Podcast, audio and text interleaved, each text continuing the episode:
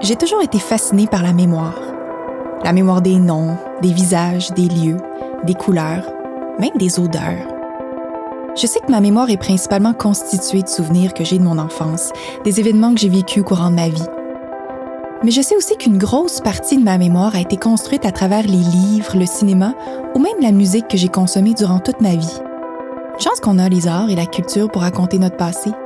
Sauf qu'en même temps, est-ce que tout est bien raconté? Est-ce que tout est raconté point? Les artistes ont un certain pouvoir sur nos mémoires collectives, sur ma propre mémoire. Et pour moi, une des formes d'art qui détient une grande liberté pour influencer nos récits et nos imaginaires, c'est la bande dessinée. Ce sont les auteurs et autrices de BD qui gravent nos mémoires collectives par leurs textes et leurs images. Je m'appelle Catherine Emmanuelle Brunet. Je suis passionnée de BD et je vous présente Ligne de fond, un balado qui explore avec deux BDistes de deux continents différents la place de la bande dessinée dans nos sociétés.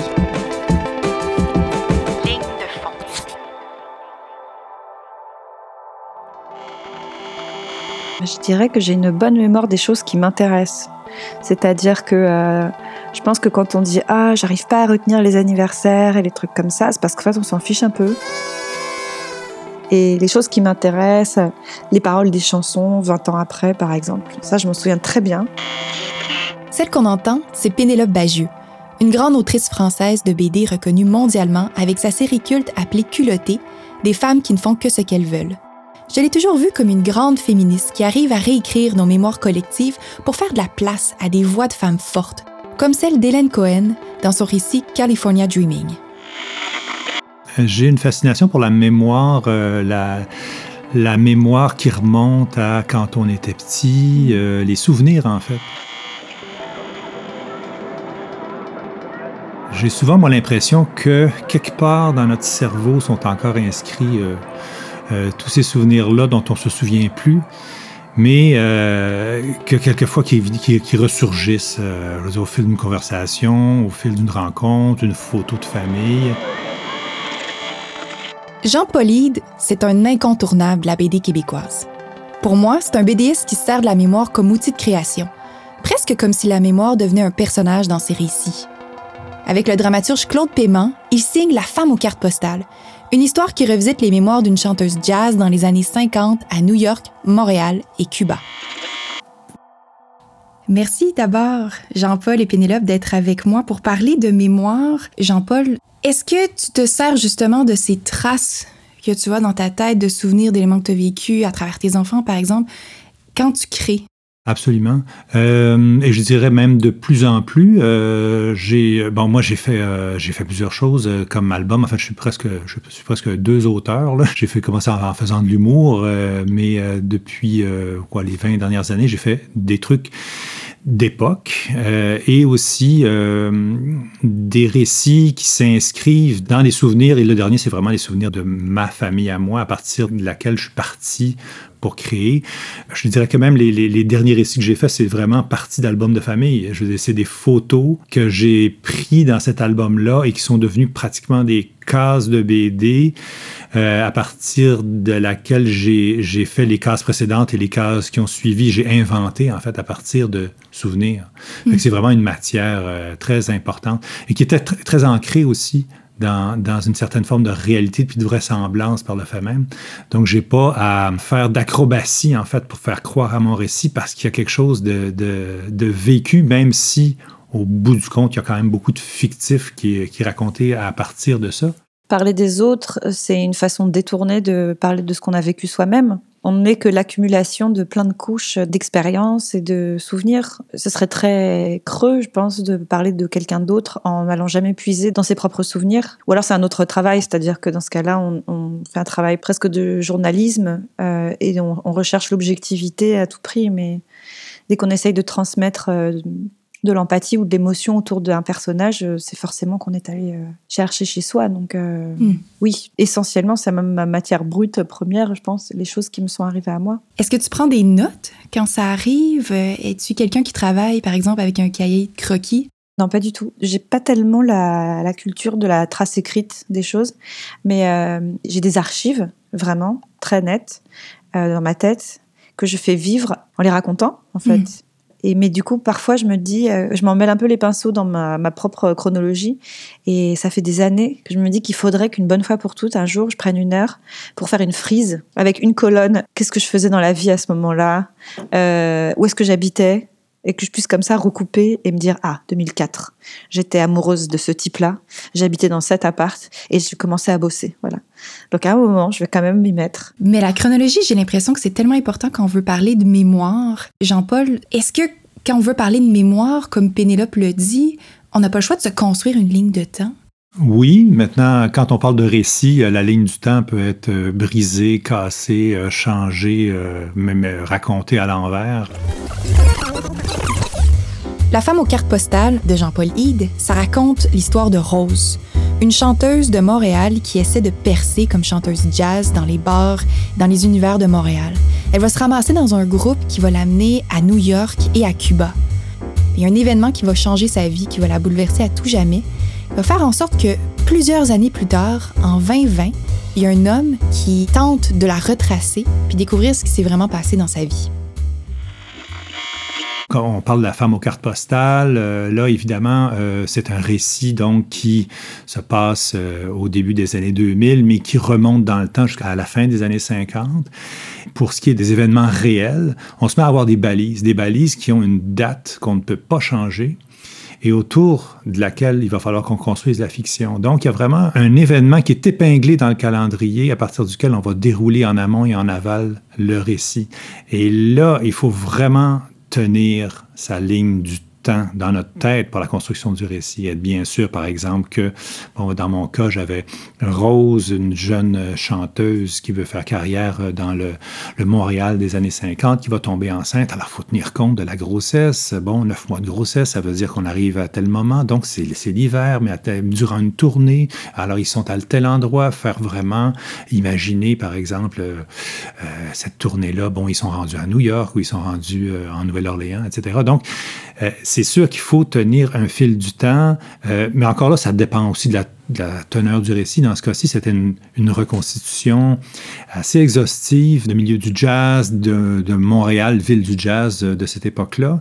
Donc, c'était quelque chose que, euh, pour lequel il existe relativement peu de documents et je savais, moi, que ma bande dessinée allait probablement servir pour certaines personnes comme référence. Donc, il fallait que je sois vraiment pointilleux sur euh, toutes les questions de date pour donner cette espèce de, premièrement, de vraisemblance au récit mais aussi parce qu'il y a une responsabilité en tant que créateur de dire que pour tu vas recréer des clubs, recréer des euh, donner vie à des personnages fictifs, mais qui vont se retrouver sur la trajectoire de personnages euh, réels. Donc, il faut que tout ça soit soit vrai parce que c'est probablement une des traces que les gens vont garder. Pénélope, quand on regarde par exemple les culottés, où il y a quand même des personnages qui sont datés, des époques, de savoir que cette les deux œuvres, les deux volumes vont être utilisés partout dans le monde, même aujourd'hui, comme référence, est-ce que ça vient avec euh, une réflexion de, de trace de responsabilité? Ah, c'est sûr, il faut faire attention à ce qu'on raconte. Au-delà du fait que ce soit utilisé, euh, je pense que s'il y a une inexactitude ou des choses que j'invente vraiment de toutes pièces, ça décrédibilise l'ensemble. C'est-à-dire qu'à partir du moment où on peut trouver une faille dans la véracité historique, par exemple, on se dit ah oui d'accord, en fait elle a tout inventé et puis rien n'est vrai. Donc il faut vraiment euh, beaucoup vérifier. Il vaut mieux ne rien dire quand il y a un doute plutôt que de dire quelque chose de faux parce que ça ça apporte vraiment euh, préjudice quand on fait de la non-fiction. Culotté, c'est une série assez documentaire que Pénélope Bagieux a créée il y a quelques années. Elle retrace la vie de 30 femmes fortes, courageuses, féministes, qui ont un peu été oubliées dans notre histoire. Ce sont des courts récits, trois, quatre, parfois cinq planches, qui nous permettent d'avoir des moments forts de la vie de ces femmes pour en inspirer plusieurs autres. Il faut qu'on sache si ce livre, on va le ranger en librairie, en fiction ou en non-fiction. Ce sont deux catégories euh, très, très imperméables. Il n'y a pas d'entre-deux. Il n'y a pas de oh, c'est des gens qui ont existé, mais j'ai un peu romancé. Il faut savoir, est-ce que c'est vrai ou pas? Et du coup, je trouvais ça très frustrant parce que même si la, base euh, de la réalité historique et des faits et des dates euh, réelles. Évidemment que j'ai beaucoup romancé, que j'ai aucune idée de comment se sont déroulés les dialogues, par exemple. C'est aussi mon travail à moi d'imaginer. Et je trouvais ça un peu euh, pauvre, en fait, de devoir choisir son camp et dire est-ce que c'est vrai ou est-ce que c'est faux? Quand je dessine une gynécologue de l'Antiquité grecque, je la fais aller à l'université, qu'elle a des converses sous sa toge pour moi, c'est quand même une évidence qu'on a aussi le droit à des anachronismes et à des choses comme ça, si c'est très évident et que ça et que c'est drôle. Mais euh, il y avait un, il y avait une discussion systématique par rapport à la à la véracité historique parce que je parlais de personnages qui ont existé. Donc, est-ce que c'est un outil de motivation ou créatif ou au contraire, c'est super limitant? J'imagine que ça doit dépendre des auteurs. Euh, moi, dans mon cas, c'est euh, c'est une passion qui est née euh, un peu en le faisant. mais à force de, de, de, chercher la documentation, contrairement au cinéma, par exemple, où on, a un scénario et il faut trouver les lieux en fonction de ce qui est écrit, moi, je pouvais me permettre, ayant à la fois chapeau de co-scénariste dans ce cas-ci et dessinateur, de modifier notre récit en fonction de ce qu'on réussit à trouver comme événement en cours de recherche, euh, même en cours de, dessin, alors que j'étais en train de chercher, par exemple, euh, bon, une scène qui va se passer au centre-ville, tout à coup on tombe sur une, des, photos des archives, vues des toits. Alors du coup, on essaye, bon voilà, et si on, on, modifiait notre scénario pour qu'une scène se passe sur les toits euh, d'un des clubs au centre-ville? Montréal, avril 1958. T'es tout seul? Je pensais que t'étais avec Tricky. Je l'ai pas vu. Il avait dit qu'il viendrait me chercher à midi. Il est rendu 5 heures. C'est Tricky entre ce qu'il dit puis ce qu'il fait. Faut pas trop y en vouloir le chômage, puis lui, ça fait pas bon ménage. On n'est pas en chômage. C'est juste une annulation. Faut quand même pas exagérer. Tu te fais des accroire. Rosie, on n'est pas les seuls à se faire canceller des engagements. Le casino Bellevue va fermer ses portes. À l'Esquire, c'est plus rien que du rock'n'roll. Et puis personne qui s'aventure sa main. Quand c'est pas des meurtres ou des incendies criminels, c'est des descentes de police. Montréal, c'est plus pareil. Regarde les grues. Dans une couple d'années, on reconnaîtra plus le paysage. Tu vois-tu la colonne de boucan là-bas? Ils sont après brûlés et tramway restera plus rien que des autobus à gasoline. Les petits chars. Ça fait déjà partie de l'ancien temps. Les musiciens comme nous autres aussi.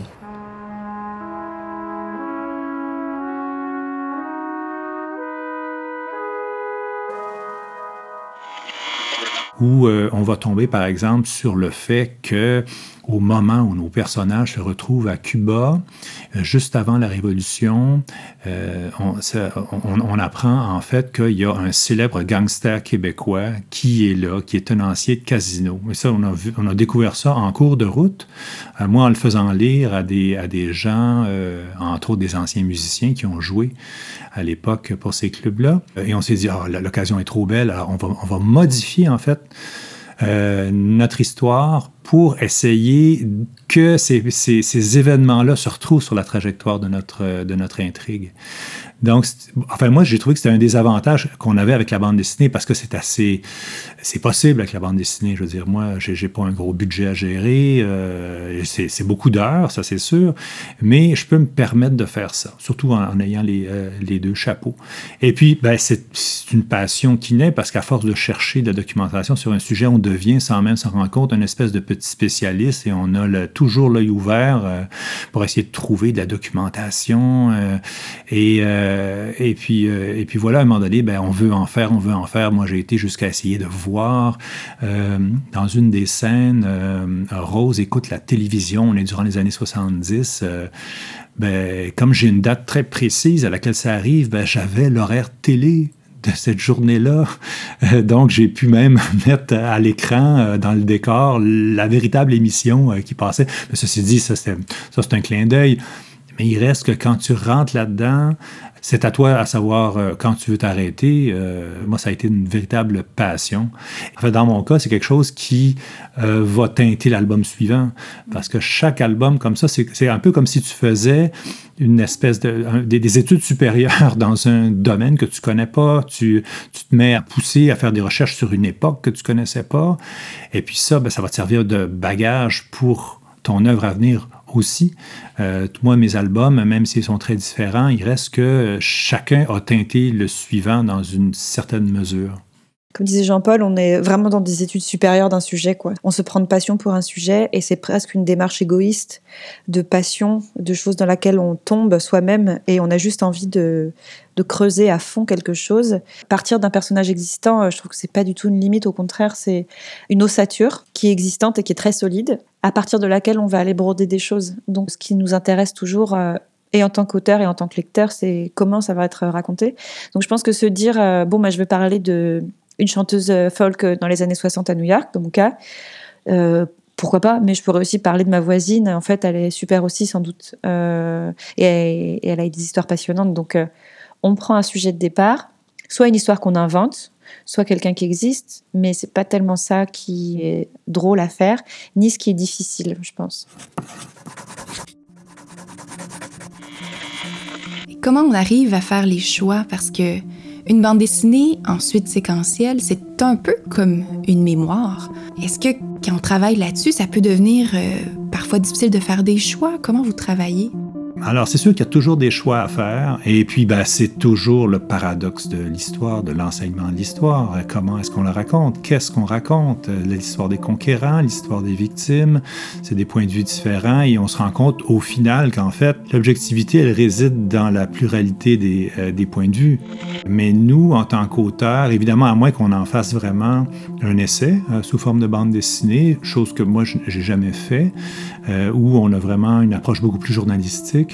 Si on parle de récit, de récit même de, de semi-fiction, appelons ça comme ça, il reste que c'est un point de vue qu'on raconte. En fait, je pense que ce qui marche bien pour moi, c'est de me demander ce que j'ai envie de dire précisément, ce que j'ai envie de transmettre comme idée.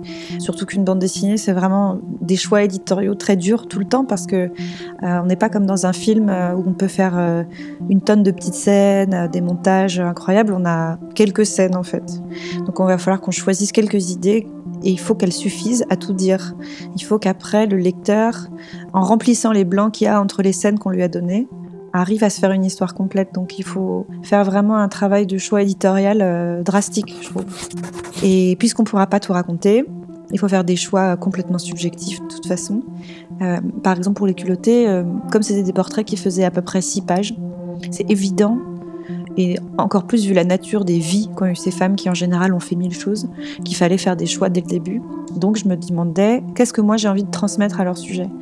Ce ne sera pas exhaustif c'est pas une biographie de 100 pages, donc euh, j'ai envie que les gens repartent avec quoi Moi, je voulais qu'on se, qu'on se dise euh, qu'elles étaient très très cool et qu'on avait très envie d'être amis avec et qu'on se disait waouh, elle est vraiment trop cool, j'aurais vraiment aimé la rencontrer.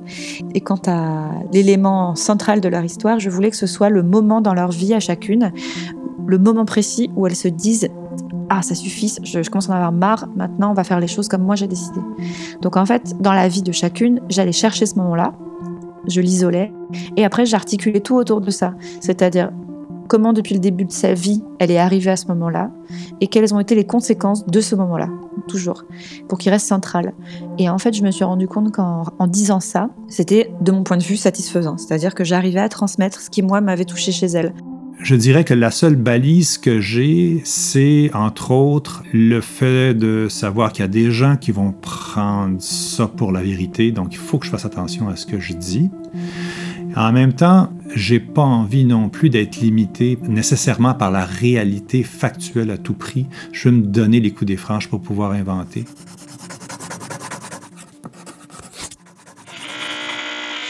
Les dialogues, c'est une chose, mais aussi le visuel, parce que la bande dessinée, ça reste un outil euh, narratif de texte, mais aussi un outil d'image qu'on peut remettre entre les mains de n'importe qui pour s'imaginer une époque, pour avoir accès du visuel aussi de, certaines personnes, les, les décors, les, les, vêtements, les corps, tout ça.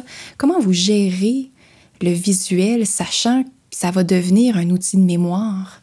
Ben, dans mon cas, c'est un des gros un des gros morceaux en fait de la création, c'est la, recherche de documentation. Euh, c'est difficile de passer à côté, on n'a pas le choix parce que sinon ça, on, tombe rapidement dans les ornières euh, du générique et, euh, et on fait toujours le même, le même veston, les mêmes pantalons, le même modèle de voiture. Alors, pour ramener cette espèce de dose de vraisemblance, on n'a pas le choix. Et puis là, ben, il y a des, c'est bête à dire, mais il y a des époques qui sont plus faciles à faire que d'autres, simplement parce que on a des documents photographiques, par exemple. Moi, je me, euh, bon, j'ai beaucoup fait les années 50, donc en fait, en fait j'ai beaucoup fait le, 20e siècle. Euh, le 20e siècle, c'est, on a quand même beaucoup de, documents visuels. Euh, dès qu'on tombe avec des trucs plus anciens, euh, on a souvent des descriptions de textes. J'ai fait 1642 Ville-Marie, un, un récit fictif, en fait, mais qui s'inscrit autour de la fondation de, Montréal. Et là, c'est beaucoup plus difficile parce qu'évidemment, on a des artefacts, on en a dans les musées, mais euh, il y a beaucoup de documentation qui sont des textes rapportés. Et là, pour en faire du visuel, euh, il faut broder. Euh, ne fût-ce que, par exemple, qu'on a, dans, mon cas, j'avais illustré, par exemple, des Autochtones avec François Lapierre, heureusement, François Lapierre, qui était le scénariste là-dessus, qui était un féru de cette époque-là. Mais donc, par exemple, tout ce qui est euh, tatouage, euh, tout ça, on a relativement peu d'informations. Alors, euh, bon, on se donne une espèce de marge, de, de, de, fourchette assez large autour de laquelle on peut, on peut créer. Euh, tandis que c'est sûr que dès qu'on tombe, par exemple, dans les années 50, là, c'est facile, on a des archives, on a des photos, et photos à partir desquelles j'essaye de donner, bon, je, je, vais employer le mot qui est un peu employé à tort et à travers ces temps-ci, mais cette espèce d'immersion, en fait, dans la photo, que les gens puissent avoir l'impression qu'ils rentrent dans l'image, qu'ils vont pouvoir marcher sur le trottoir et regarder à la fenêtre, euh, qu'est-ce qu'il y a dans cette maison-là, euh, tout ça est, est aussi amené euh, beaucoup par l'éclairage. Dans mon cas, la, tout, tout, ce qui est un peu impalpable. Euh, réussir à induire la, la, température, par exemple, quand il fait froid. Combien il fait froid? Est-ce qu'il fait très froid? Euh, la, la neige, la neige, est-ce que c'est une neige qui va fondre sous nos pas quand on marche sur le trottoir? la longueur des ombres qui va nous dire ben, à quel moment de la journée est-ce qu'on est? C'est cette idée-là d'amener quelque chose, de, une, espèce de couche de vraisemblance au récit pour que notre intrigue ne soit pas remise en question. C'est aussi bête que ça. Dans le cas de la fiction, en tout cas, dans, dans mon cas, ça a beaucoup servi à ça. Il faut que la, les sensations qu'exprime l'image aident le lecteur à, à, y être, à vraiment euh, mm-hmm. euh, vivre. Et en plus de ça, on peut tricher là où on peut tricher avec aucun autre. Euh, euh enfin, si on peut, on peut toujours faire des au cinéma des effets spéciaux, des choses comme ça, mais si on a envie de, de de tricher, de dire qu'en fait ce matin euh, il faisait très froid et puis qu'il y avait un petit ray de lumière qui rentrait par les rideaux, etc. On peut l'accentuer, on peut le raconter, on peut euh, transformer la réalité pour qu'elle euh, elle serve ce qu'on avait envie de, dire. Et je pense qu'il y a une poésie dans l'image, dans le sens où on peut faire ressentir des choses qui vont au-delà de ce qui est visible, là où les odeurs ont ce pouvoir aussi, c'est-à-dire faire ressusciter des, sensations, des souvenirs très enfouis. Et je pense qu'on peut recréer ça visuellement par des choix de dessin, de couleurs, de lumière. Ça sert aussi à ça. Est-ce que vos personnages ont de la mémoire? Jean-Paul, je pense à le petit astronaute, Juliette qui se promène. Elle, a une mémoire, Juliette. Mm-hmm. Oui, en fait, tout le récit repose sur, euh, sur sa mémoire, ses souvenirs. Le petit astronaute de Jean-Paul Hyde, c'est une histoire vraiment touchante de famille où Juliette nous raconte l'histoire de son petit frère, Tom, un enfant lourdement handicapé. Le récit est vraiment touchant parce que non seulement on est avec la famille, avec tous les développements qu'ils ont eus, les difficultés aussi comme les grandes joies, mais aussi parce qu'on sent que Juliette est attachée à son frère puis que ça l'a forgé la personne qu'elle est. elle retourne en fait dans l'appartement où elle a vécu son enfance par un, peu par hasard parce que c'est des visites libres, l'appartement est à vendre et puis euh, euh, bien sûr c'est des personnages qui ont une histoire et en fait le fait que des personnages aient une histoire, je pense que c'est ce qui fait que des personnages vont être attachants. Euh, de, de, façon plus large, en fait, quand on est dans des récits peut-être plus réalistes ou, euh, ou semi-réalistes. La pire chose que, moi que je peux voir, c'est des personnages qui sont, c'est des méchants et on a l'impression qu'ils sont nés méchants. Ils sont nés comme ça. Ils sont nés pour embêter le héros. Alors que, en fait, à partir du moment où on induit l'histoire d'une personne, euh, les souvenirs de cette personne-là, euh, ben, à ce moment-là, on comprend comment il en est arrivé là, ou on devine comment il en, il en est arrivé là, et, et les personnages sont plus unidimensionnels. Et donc, de rajouter une histoire à un personnage, même des histoires qu'on ne racontera pas nécessairement dans la bande dessinée. Euh, nous autres, on, s'est fait, d'ailleurs, à, l'époque de la femme aux cartes postales, le petit astronaute par la force des choses, une bible de personnages, c'est-à-dire de savoir d'où ils viennent, quel est le parcours de leur vie. Euh, je savais que Rose, par exemple, euh, euh, elle a chanté quand elle était petite à l'église. Elle était la, belle voix que même les paroissiens des paroisses voisines venaient écouter. Mais ça, je ne l'ai jamais raconté. Mais c'est une histoire qu'on s'est inventée pour donner une mémoire au personnage, pour que, quand on va lui mettre des mots dans la bouche, ça soit dit sur le bon ton.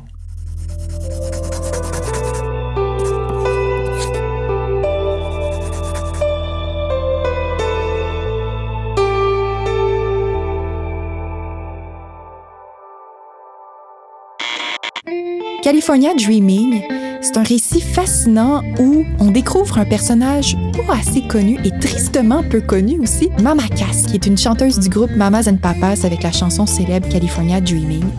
Ce qui est intéressant avec ce récit, c'est que non seulement on découvre un personnage hyper attachant, mais on devient presque frustré que c'est pas ce personnage qu'on se souvient des Mamas and Papas. Dans California Dreaming, je me rappelle, euh, il y a un personnage de professeur, la professeure Shirley, mhm. qui mhm. parle et qui parle au passé du personnage principal de la bande dessinée, qui est Mamakas. Et elle se souvient de Mamakas, elle a une, mémoire de quand elle est venue au cours euh, de chant. Et je me demandais, cette place, cette scène, elle est importante parce que on revient dans le passé avec des personnages qui sont pas le personnage principal de l'histoire. Puis je me demandais cette construction de ton côté, est-ce que c'était un désir justement d'installer à l'intérieur de la bande dessinée déjà une mémoire du personnage principal? Dans California Dreaming, donc on a le portrait de cette femme de Mamakas, mais à aucun moment elle prend la parole elle-même. C'est-à-dire que c'est une histoire chorale où chaque chapitre est une pièce du puzzle de la personnalité de cette femme racontée par une personne qui l'a connue. Donc de toute façon, c'est 100% leur euh, souvenir. Depuis les gens qui ont été au lycée avec elle, euh, depuis sa sœur qui raconte son enfance, cette prof de chant qui raconte ses débuts, etc. Euh, et chacun vient apporter un petit morceau de ses propres souvenirs pour fabriquer ce portrait ce ne sont pas les mêmes choses qui les ont marqués, chacun d'entre eux. Euh, il y en a aussi qui ont eu des mauvaises relations avec elle, donc ça marque pas mal leur, euh, leur impression. D'autres qui l'admiraient. Euh. J'aimais bien l'idée qu'on lui donne pas la parole et que son souvenir et sa mémoire à elle soient jamais convoqués, qu'on se fasse sa propre idée par petites touches, parce qu'on dit d'elle et que jusqu'au bout elle reste une énigme et qu'elle ne parle jamais en fait. Mmh. et je pense que si on se pose la question, chacun d'entre nous, euh, si on donnait la parole à 15 personnes qui nous ont connus ou qui nous connaissent aujourd'hui, et chacun a 10 minutes pour euh, raconter des souvenirs euh, qui nous concernent, quel, quel, portrait ça donnerait de nous C'est sûrement très éloigné de la façon dont on se voit, en fait. Ça fait en sorte que quand on lit la bande dessinée, on a l'impression d'avoir accès à plusieurs versions du mhm. même personnage, ce qui nous ouvre la possibilité de, de s'en rappeler un peu comme on veut, de différentes façons. Oui. Moi, c'est Shirley. Je suis prof de chant à Baltimore. Bien sûr, j'aimerais vous dire que je suis chanteuse, mais si je monte sur scène une fois par an, c'est déjà le bout du monde. Donc, on va dire prof de chant.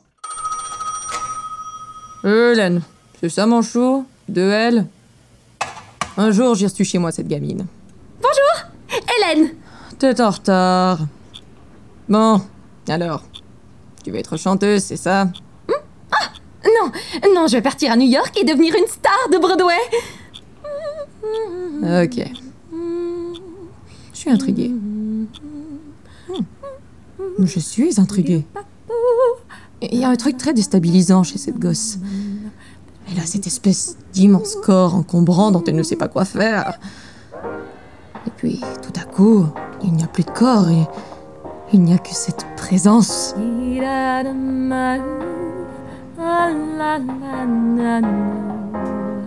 Puis cette voix.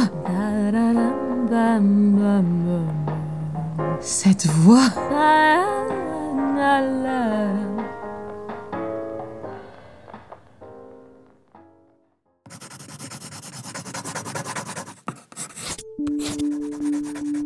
Dans une société où on se pose beaucoup de questions justement sur la mémoire collective, sur la place de l'histoire avec un grand H, ce qu'on raconte et ce qu'on ne raconte pas surtout, est-ce que les BDS ont un rôle à jouer là-dedans, dans ces réflexions, d'essayer d'aller chercher des récits qui n'ont pas encore été racontés sur le passé ou au contraire raconter le, présent d'une certaine façon pour que ça reste?